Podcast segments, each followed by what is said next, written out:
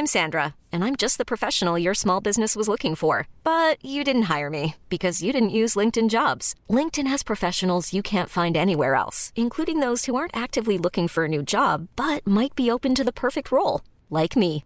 In a given month, over 70% of LinkedIn users don't visit other leading job sites. So if you're not looking on LinkedIn, you'll miss out on great candidates like Sandra. Start hiring professionals like a professional. Post your free job on linkedin.com/achieve today. Escuchas. Escuchas un podcast de Dixo. Escuchas Linterna Mágica con Miguel Cane. Por Dixo. Dixo. La productora de podcast más importante en habla hispana.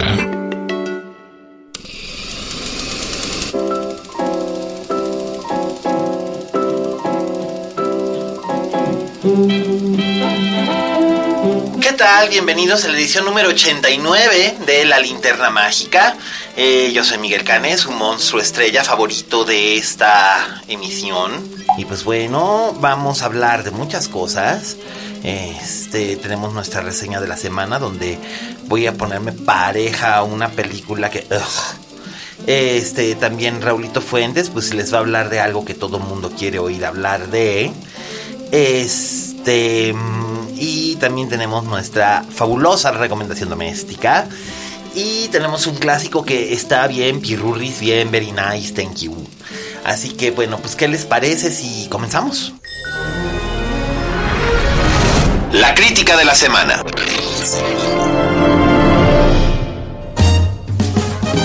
Bueno, pues nuestra crítica de la semana es una película que se estrena este 4 de mayo, que se llama Los extraños, Cacería Nocturna. Y uno dice, ¿por qué tienen que existir estas cosas completamente inútiles y desperdicio de celuloide? ¿Por qué, señor? ¿Por qué? Recordarán ustedes que hace como unos 10 años, un director que se llamaba Brian Bertino creó una película que se llamaba Los extraños, que era protagonizada por Liv Tyler y Scott Speedman y que era así como que bien truculenta sobre una pareja que está en una casa de campo a la que van después de una boda y ellos tienen una discusión porque están rompiendo y eh, de repente llegan y les tocan a la puerta y dicen, ¿está Tamara?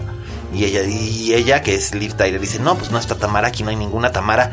Y entonces ya se va la persona que preguntó por la tal Tamara, pero luego regresan y son dos mujeres y un hombre, un hombre muy alto, que traen máscaras todo el tiempo y se dedican a torturarlos, este, a maltratarlos psicológicamente y finalmente, eh, bueno, pues les hacen unas cosas horribles, ¿no? Este, pues la película era como que muy básica y estaba solamente dos escaños arriba de ser una película snuff. Pero curiosamente tenía estilo. Tenía cierto estilo, tenía cierto encanto y, este, y eso ayudó a que la película tuviera un éxito como película indie. Además, bueno, pues Liv Tyler siempre es garantía de algo bueno. Scott Speedman es un buen actor. Entonces, pues la película como que sí estaba, pues estaba dos, tres, estaba bien. Pero eh, como que hasta ahí daba, ¿no? Pero desde ese entonces, desde 2008, ya se hablaba de que, ay, vamos a hacerle una secuela a esta película porque, pues ya saben, secuelitis, todos los estudios sufren de secuelitis y pues tanto cacarearon el huevo que se tardaron 10 años en ponerlo y el resultado es como que completamente indiferente y estúpido y ultra anacrónico. Este, porque pues está como que bien pitera. Eh, la verdad es que no tiene ningún tipo de gracia. O sea, los protagonistas son el actor australiano Martin Henderson y la despampanante Christina Hendricks, que hacen de una pareja que eh, tienen una hija adolescente súper caprichuda y problemática que la van a llevar a un internado, pero antes se les ocurre hacer un paseo así como que para unir a la familia y acaban en un como campamento de campers así como que what y ahí es donde se aparecen estos tres este estos tres extraños y todo vuelve a empezar y ya o sea ese es el punto o sea por qué ¿Para qué existen películas como estas? Y de veras, me pongo bien enojado porque luego pienso, a ver, Christina Hendricks no es una mala actriz. Lo demostró en varios capítulos de Mad Men. Eh, bueno, este otro señor, Martin Henderson, eh, no es así como que tú digas, oh, wow, es, es Marlon Brando. Pero es un actorcillo decente. Aunque solamente la única película memorable que tiene pues, es The Ring. eh, de hace 15 años y todo lo demás que ha hecho es aquella que se llamaba Torque de las motocicletas y y, ha hecho tele, ¿no? Pero este, pero pues no es mal actor. Pero el argumento es estúpido, es derivativo. Obviamente, siendo una secuela, tiene que ser derivativo. Eh, está mal ejecutado, los personajes son antipáticos. Eh, los asesinos, pues nomás aparecen así como así. Que ese era el chiste de la película original, ¿no? Que se aparecían así de repente. Y, y cuando Lip Tyler les decía, ¿por qué me están haciendo esto? Ellos decían, pues porque estabas en casa, ¿no? Este, pero aquí, pues todo es como que estúpido anacrónico, aburrido, tedioso. Ay, no. No, no, no, no, no. Un horror de película es una verdadera mierda una mierda. Así que bueno, esta más que la crítica de la semana es la prevención de la semana. No vayan a ver esta cosa. Yo sé que mi posición como crítico de cine no es ser la mamá o la nana del espectador y decirles qué ver y, qué no ver. Pero estoy pensando en su economía y estoy pensando en su bolsillo. El cine está cada vez más caro. Y la verdad, como para ir a tirar el dinero a la basura con una cosa que no sirve para nada, pues mejor quédense en su casa y vean la versión original de Los Extraños, que por cierto está en Netflix. Así que bueno, pues ahí lo tienen. Esa es nuestra crítica de la semana. Pero ahora vamos a ir con Raulito Fuentes, que les va a hablar de otro estreno que todo mundo ha estado queriendo escuchar reseñado en este podcast. Y por supuesto le corresponde a nuestro geek en residencia, el mejor crítico de cine que hay en Jalisco, desde Guadalajara hasta Zapopan. este, eh, aquí tenemos con nosotros al enormísimo Raulito Fuentes. Oye Fuentes. Hola, ¿qué tal? Esto soy Fuentes, el espacio que Miguel Cane me brinda en la linterna mágica. Yo soy Raúl Fuentes y a mí me encuentras en Twitter como arroba Oye Fuentes. Oigan, pues a mí me toca el día de hoy hablarles de la película Avengers Infinity War, puesto que pues no sé, creo que a Miguel no le gusta mucho este tipo de, de, películas, este subgénero de superhéroes que a muchos yo sé que ya los tiene un poco cansados porque pues ahora sí que cada año tenemos muchísimas películas que son pues de este subgénero. Eh, simplemente el año pasado se estrenaron tres, tres películas de Marvel Studios, que fue Thor Ragnarok, Spider-Man Homecoming y Guardianes de la Galaxia Volumen 2. Entonces pues sí, puedo entender que mucha gente ya no quiera saber nada de ni de los Avengers ni de nada de eso y, bueno pues tampoco el universo DC ha ayudado mucho a que, a que el género esté como en buena salud. Sin embargo pues bueno, se estrena por fin esta película que son pues ya digamos la celebración o la culminación de 10 años años de Marvel Studios. Eh, para los que no lo sepan, pues la compañía Marvel, la responsable de, los cómics, eh, pues decidió por fin lanzarse a producir sus películas de manera independiente, aunque ah, las primeras películas de Marvel Studios, que son Iron Man y El Increíble Hulk, y Iron Man 2, y Thor y Capitán América, pues tenían coproducción de Paramount Pictures. En el caso de Hulk, pues Universal tiene todavía los derechos, pero su idea, o al menos la idea de Kevin Feige, el, el, productor de estas cintas, pues era tener un universo compartido y esto quería decir que en algún momento pues estos héroes se iban a reunir, eh, se iban a convertir en los Vengadores e iban a, a terminar con las más grandes amenazas, que pues evidentemente es lo que va a suceder aquí en esta tercera película de Avengers, Infinity War, que está basada, digamos, en este eh, maxi serie eh, llamada el guantelete, el guantelete infinito, en el que se nos presenta, bueno, no se nos presenta a Thanos, pero digamos que la amenaza que tienen que enfrentar los Vengadores, pues es acabar con Thanos, puesto que él se está haciendo con las seis gemas del infinito, estas gemas que se han presentado a lo largo de varias de las películas de Marvel Studios y que eh, pues le van a ayudar a controlar el universo y básicamente pues su plan es acabar con la mitad de la pues, del universo para pues para darle un borrón y cuenta nueva porque él siente que ya lo que se vive en muchos planetas es destrucción y mucho egoísmo y eh, pues él cree que ya los recursos no dan para para tantas y tantas personas. Entonces, pues esa es la premisa básica, es una premisa eh, que uno pues puede inferir si ha visto todas las películas anteriores de Marvel Studios, ya sabe que pues eh, Thanos va a aparecer, es una amenaza recurrente, ha aparecido eh, en forma de cameo en la primera de Avengers, en la segunda de Avengers y un pedacito tiene algunas escenas en, en la primera película de los Guardianes de la Galaxia. Eh, no voy a soltar spoilers en esta, en esta reseña por si alguno de ustedes que está escuchando no ha visto la película, espero que la vean pronto porque sí vale la pena mucho comentarla porque lo que se pone en juego en esta cinta pues es grande, es, es una película de proporciones eh, gigantescas en relación con, con, muchas de las películas, no solo de Marvel Studios, sino de las películas de superhéroes en general, porque eh, creo que una de las mayores virtudes que tiene esta cinta, bueno, para mí son dos. Una, por supuesto, es eh, el villano. Para mí, Thanos me parece que es tal vez el mejor villano de, de estas 19 películas. Por ahí, bueno, la Pantera Negra este, tuvo un gran villano en Michael B. Jordan. O por ejemplo, también a mí me parece que Michael Keaton hizo un gran papel en la película de Spider-Man Homecoming. Pero parece que Josh Brolin como Thanos le da una dimensión, una gravedad, un peso, una motivación y una seriedad al, personaje.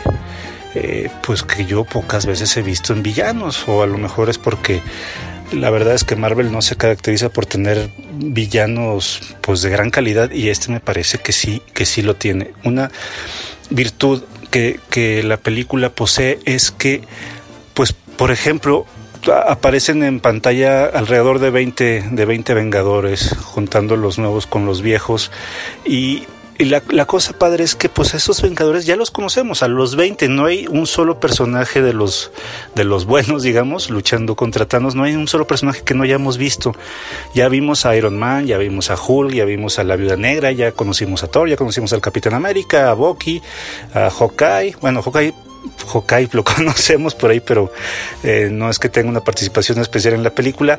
Eh, ya conocimos obviamente también a los Guardianes de la Galaxia, a Vision, a las reinas, a la eh, Bruja Escarlata, al Doctor Strange y obviamente Spider-Man, a la Pantera Negra. Entonces, pues ya no se pierde tiempo tratando de, introducir pues quiénes son nuestros personajes y cuáles digamos como sus poderes o sus motivaciones y en ese sentido pues mucho de lo que vemos en la película pues es más bien pues conocer las motivaciones de Thanos, quién es Thanos, eh, qué relación tiene con, con Gamora, que es su hija, como pudimos apreciarlo en Guardianes de la Galaxia, qué relación tiene Thanos con su con su hogar natal, digamos, con, con el lugar en el que se, se desenvuelve, con sus eh, ayudantes, y, eso, pues es una de las cosas que, que, me parece que los hermanos Russo, que son los directores de esta película, hicieron muy bien.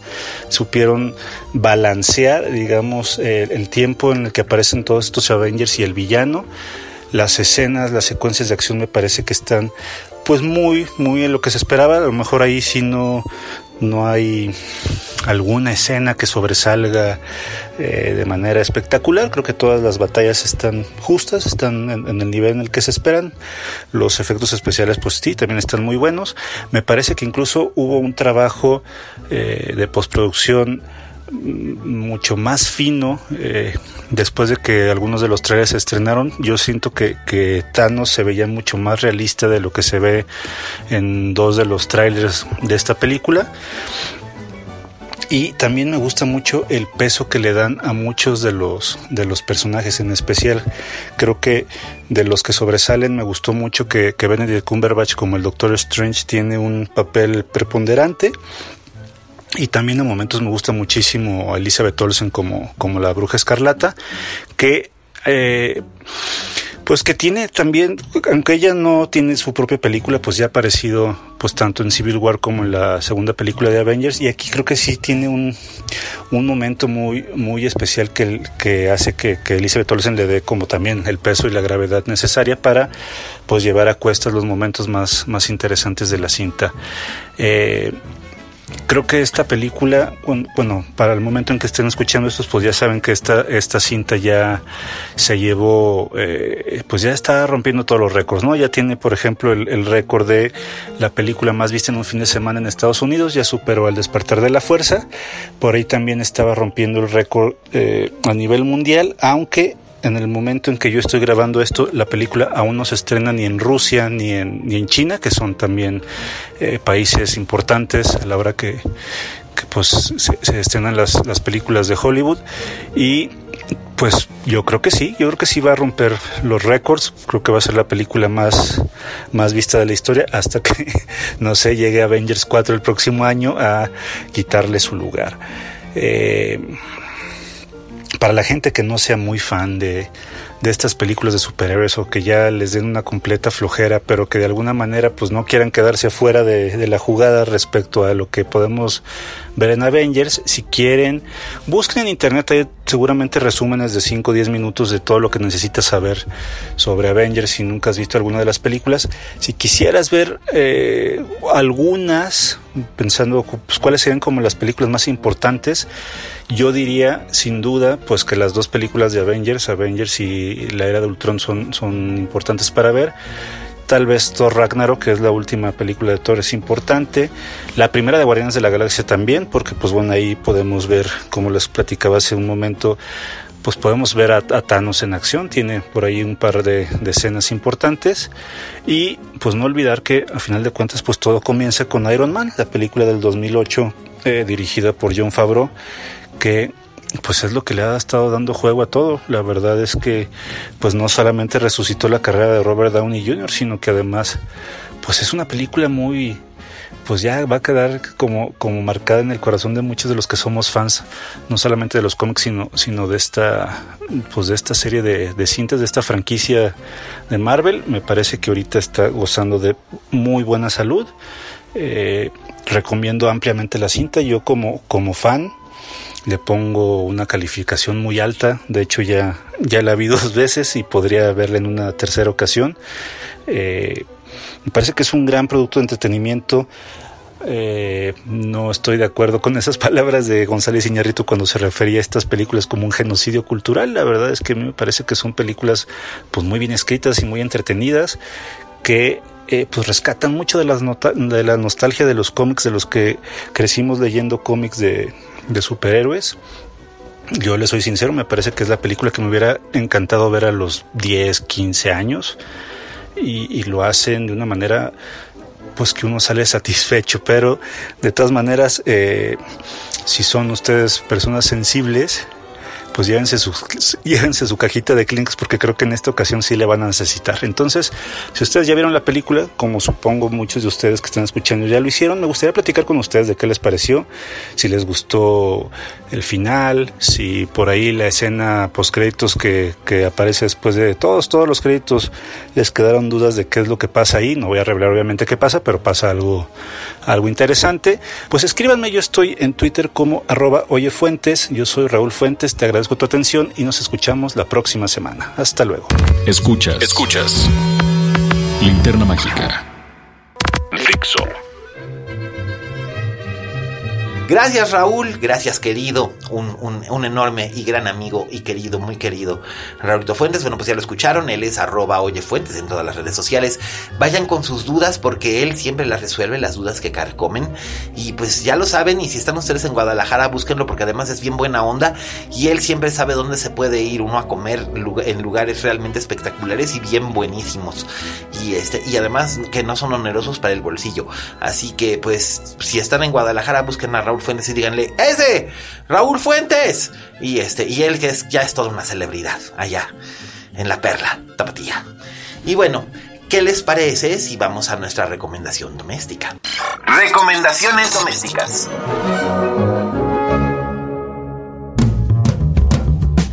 Bueno, pues ahora sí me van a escuchar.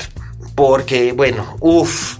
Es que la recomendación doméstica está de ufufurufu y mientras todo el mundo está yendo ahí este, a perder el tiempo viendo eh, la serie de Luis Miguel que está escrita con la verga, perdón, pero es que es la verdad, es, está escrita, o sea, hijo, ojalá estuviera escrita con los tanates porque no uno diría, bueno, pero no, ni eso.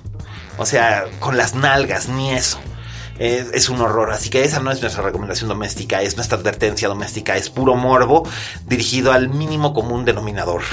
Eh, eh, eh, es un asco. Pero, curiosamente, al mismo tiempo que Luis Miguel, se estrenaron los 45 capítulos originales de la serie de televisión Monty Python's Flying Circus.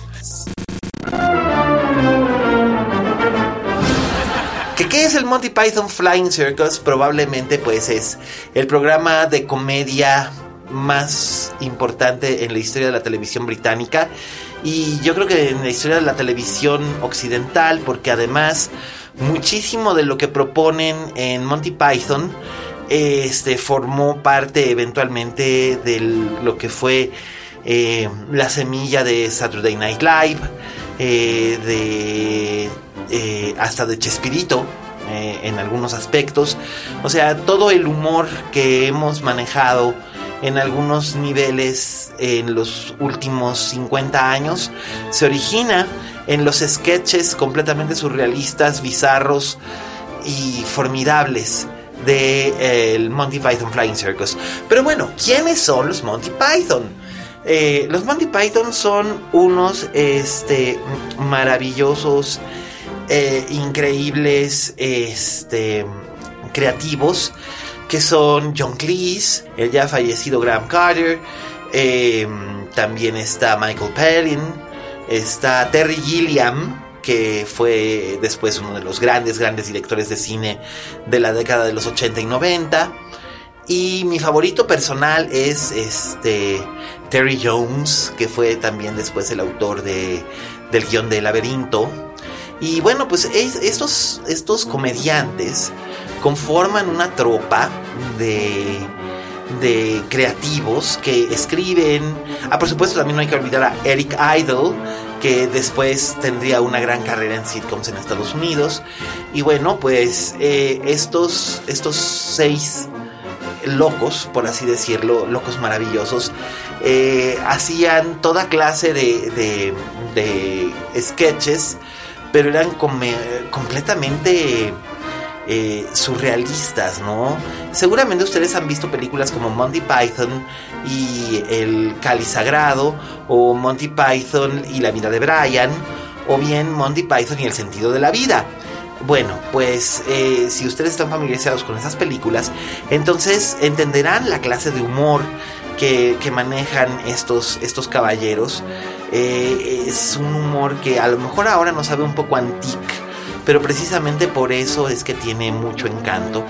Eh, no es para todos, no todo mundo se va a sentir eh, feliz y disfrutando de los Monty Python, pero de repente hay cosas como el famoso sketch del perico muerto, el famoso sketch de la aparición insólita e inesperada de la Inquisición española, porque nadie espera la aparición de la Inquisición española. Eh, también están muchísimos otros eh, parodias de programas de televisión, parodias de grandes novelas rusas, eh, muchísimos sketches con doble, triple y hasta cuádruple sentido, pero todos hechos con mucha elegancia, con mucha astucia. Eh, nada del humor burdo y corriente que después se puso tan de moda aquí en, aquí en México. Digo, obviamente Eugenio Derbez en su momento mamó de la, de, la teta de, de Monty Python Igual que en su momento tiene que haberlo hecho em, Roberto Gómez Bolaños, Chespirito, del mismo modo en que lo hicieron los primeros guionistas de Saturday Night Live. Eh, es un humor completamente ácido, amargo, surrealista, muy oscuro, incluso puede ser hasta violento, pero al mismo tiempo es fascinante y uno no puede despegar los ojos de la pantalla porque además se mezclan con unas increíbles animaciones que realizaba el propio Terry Gilliam en su, en su momento y eran un disfrute eh, absoluto y total, ¿no? Entonces, pues bueno, eh, los, los espectáculos de Monty Python, los shows de Monty Python, originalmente se transmitieron en los años 70 eh, por Canal 11. yo recuerdo haber visto algunos siendo siendo pequeño. Así que imagínense qué, qué generación la mía, que aprendimos todo lo que sabemos del humor y la literatura de Monty Python y de Plaza Sésamo, ¿no? Este, hay números musicales, eh, hay parodias, hay eh, eh, elementos realmente extravagantes y están todos estos, estos actores que eran eran sencillamente maravillosos. Michael Palin con su aspecto de niño bueno, lo cual lo hacía ser completamente subversivo, o John Cleese con sus caminados raros y esa estatura tan alta que, tenía, que cuando sale de señora en drag es para morirse de la risa, y por supuesto eh, el gran Terry Jones. Eh, que bueno, pues ahora padece una enfermedad degenerativa, entonces ya está retirado. Pero, pero Terry Jones era, no solamente era interesante, sino que era hasta guapo. Este, la verdad, eran unos verdaderos personajes y hacían unas cosas realmente muy divertidas. Muy probablemente la gente va a decir, ah, es humor inglés, que hueva. Pero yo les recomiendo que por favor les echen un ojo, especialmente si a ustedes les gusta la comedia rara y les gusta la comedia con dientes, ciertamente van a disfrutar de el Monty Python's Flying Circus y están los 45 episodios completos en Netflix, así que lo van a disfrutar enormemente. De verdad se vuelve adictivo. Y bueno, esa es nuestra recomendación doméstica. ¿Qué les parece si ahora vamos al postre? El clásico de la semana.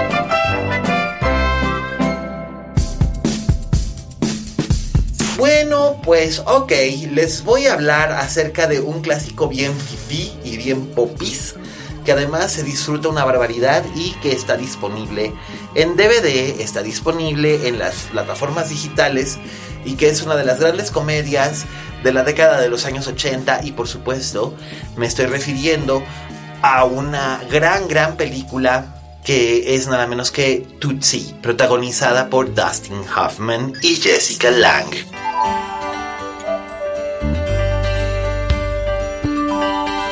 Eh, bien, ¿de qué trata Tootsie?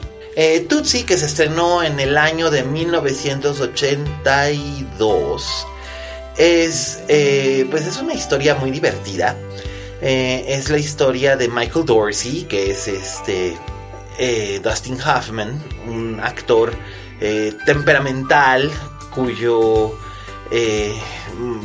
precisamente temperamento y su superioridad moral y su obstinación y obsecación lo hacen prácticamente inempleable. Se pelea con todos los directores, se pelea con todos los directores de casting y llega un momento en el que es completamente inempleable. Entonces, pues eh, él tiene que alternar su vida como camarero, que es de donde saca para vivir, con, hacer castings que no lo llevan absolutamente a nada porque a todo mundo le cae mal Michael Dorsey. Un día se entera de que una amiga suya, interpretada por Teddy Carr, está audicionando para una telenovela, una soap opera que se graba ahí mismo en Nueva York, eh, de esas que son tipo Hospital General y bla bla bla. Entonces ella está audicionando para un papel, él se interesa por el papel y dice, wow, o sea, ¿por qué yo no puedo hacer este papel? Simplemente porque no soy mujer.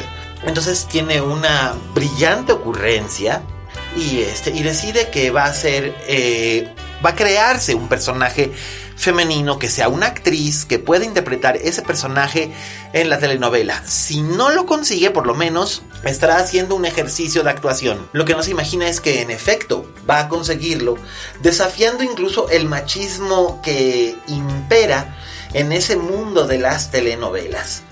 Eh, poco a poco eh, se va involucrando él en la vida de una de sus compañeras que se llama Julie, que es Jessica Lang, en una interpretación por la que obtuvo un Oscar a Mejor Actriz de Soporte.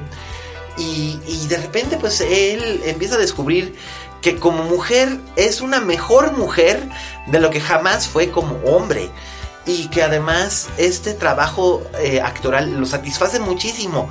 No solamente por la telenovela, que en realidad no lo satisface, sino esta interpretación, porque le permite penetrar psicológicamente desde la otra orilla. Entonces esto lo hace, lo hace sentirse pues muchísimo, muchísimo más distinto a lo que él se, él se imaginaba, ¿no? Y por supuesto esto lo hace lo hace sentirse muy bien. Y él se empieza a enamorar, por supuesto, del, personaje de ella, pero con lo que no cuenta es que también Dorothy empieza a tener sus propios admiradores y de repente llega un momento en el que Dorothy se convierte en una verdadera estrella. Entonces Michael entra en la, este, entra en la disyuntiva de que quién es realmente es es Michael Dorsey o es Dorothy Michaels y si para poder para poder triunfar como Michael Dorsey tiene que dejar de ser Dorothy Michaels cómo, cómo lo va a hacer eh, de qué manera puede él romper con su este con con esta situación con esta circunstancia eh, la película es una verdadera maravilla, dirigida por Sidney Pollack. Eh, Dustin Hoffman está sensacional, es probablemente una de sus mejores interpretaciones. El propio Sidney Pollack también aparece como George Fields, el, agente de, Michael Dorsey y después de, Dorothy Michaels. Bill Murray tiene un papel pequeño como el roomie de, eh, de Michael Dorsey. Gina Davis también tiene ahí un papel pequeñito como una de las muy atractivas eh, enfermeras de la telenovela. Eh, Terry Gareth, Sandy, la amiga de la que Michael Dorsey se aprovecha, porque sí se aprovecha, es un hijo de puta para poder, este, para poder obtener el papel de Dorothy Michaels. Y la verdad es que el resultado es una de las grandes, grandes comedias de los años 80. Es una comedia fina, es una comedia elegante, es una comedia picante, si es picante, es una comedia muy divertida. Charles Durning tiene un gran, gran papel. Charles Durning es un gran, gran, gran, gran, gran actor. Quizás ustedes lo recordarán, eh, él también aparecía en la, en la Furia que mencioné hace, hace, hace unos cuantas este, linternas. Eh, es un gran, gran actor, nada más que, bueno, pues era gordito, de ojos azules, pero era un, espléndido, espléndido, espléndido actor de carácter, como les dicen, que yo no entiendo por qué les dicen character actors, porque la verdad es que pues, todos los actores son actores de carácter. Este, él aquí hace el papel de, del papá de Jessica Lang, que se enamora de Dorothy Michaels. Entonces, eh, bueno, las, todas las situaciones por las que pasa Michael Dorsey son tremendas, pero él acaba descubriendo que como hombre eh, es una mierda, pero como mujer aprende a ser un mejor hombre. La película está disponible, como dije antes, en DVD, en Blu-ray. Incluso hay un Blu-ray de la Criterion Collection. Eh, es una verdadera joya, es una verdadera maravilla, también está disponible en algunas plataformas digitales. Yo no me cansaré de recomendárselas, es una gran, gran película. Han pasado 35 años de su estreno y de todos modos sigue vigente, sigue sabrosa, sigue llena de sabor como en un principio, así que la van a disfrutar enormemente. Y bueno, hemos llegado al final de nuestra transmisión número 89. Quiero agradecer, por supuesto, siempre, primero que nada, a todos los que nos escuchan. Entonces, pues quiero agradecer a Miri, quiero agradecer a Beto, quiero agradecer a Pablito Otero, Quiero agradecer a Emiliano y a Trento que nos escuchan. Emiliano ha sido gran, gran fan desde un principio. Alejandro Ortea que nos escucha en España. Eh, también quiero agradecer a Pipe en Guadalajara. Gracias Pipe, por cierto, muchas felicitaciones por, este, por esa nueva adición a la familia. Este, está precioso Mateo, felicidades Pipe. Este, también a todos los cuates que nos, que nos han estado escuchando a lo largo de este casi de segundo año de transmisiones. Eh, pues muchas gracias, síganlo haciendo. Este, este podcast se hace por amor al arte, pero se hace también por amor a ustedes. Em, eh, también eh, quiero agradecer, por supuesto, a nuestro gran equipo. Quiero agradecer a Raulito Fuentes, que siempre colabora con nosotros de una manera espectacular. Ya habrá el momento en el que yo vaya a Guadalajara o él venga a esta ciudad para que grabemos juntos y vean ustedes, como ya lo han visto en alguna otra ocasión, que juntos somos como la chacala, es decir, nos juntan y somos el diablo. Eh, quiero agradecer, por supuesto, a Vero Hernández, que siempre nos hace el favor desde los controles. Vero, preciosa, muchísimas gracias. Ella nomás así se hace las uñas y se hace como la desentendida, pero muchas thanks. Este, también gracias a, Fede, a Fede del Moral, nuestro maravilloso postproductor. Gracias Fede que aguanta todas mis puntadas, locuras y sesgos. Este, ustedes no saben, pero se me va mucho la onda de repente. Pero bueno, pues ni modo, es la condición que tiene uno y uno tiene que seguir adelante con esto aunque se le vaya a uno la onda. Eh, también gracias a Dani en la producción, a Oscar en los textos, eh, a toda la gente que nos escucha. Mamá, te juro por Dios que si dije la palabra verga fue como una descripción y no como un insulto. Fue algo realmente categórico. Así que como adjetivo calificativo sí cuenta. La serie de Luis Miguel está escrita con la verga. Gracias madre por no ofenderte. Eh, gracias a todos ustedes por escucharnos. Yo espero poder regresar para la siguiente emisión de la linterna mágica que será la 90 y este y pues vamos a ver si hacemos algo interesante para la 100 mande propuestas usando el hashtag linterna mágica. Este y bueno ya saben yo soy arroba aliascane gracias por formar parte de la vida de uno porque lo hacen a uno sentirse menos solo. Este bueno yo ya me voy porque me voy a ir a ver una película de Brian de Palma. Ah pero antes como dijo la Betty Davis, en este negocio si no tienes fama de monstruo, no eres una estrella. Hasta la próxima.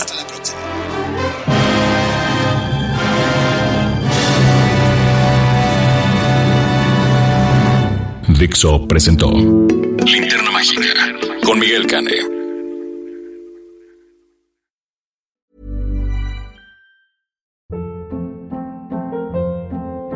Hold up. What was that? Boring. No flavor. That was as bad as those leftovers you ate all week. Kiki Palmer here, and it's time to say hello to something fresh and guilt-free. Hello Fresh. Jazz up dinner with pecan-crusted chicken or garlic butter shrimp scampi. Now that's music to my mouth. Hello Fresh. Let's get this dinner party started. Discover all the delicious possibilities at hellofresh.com.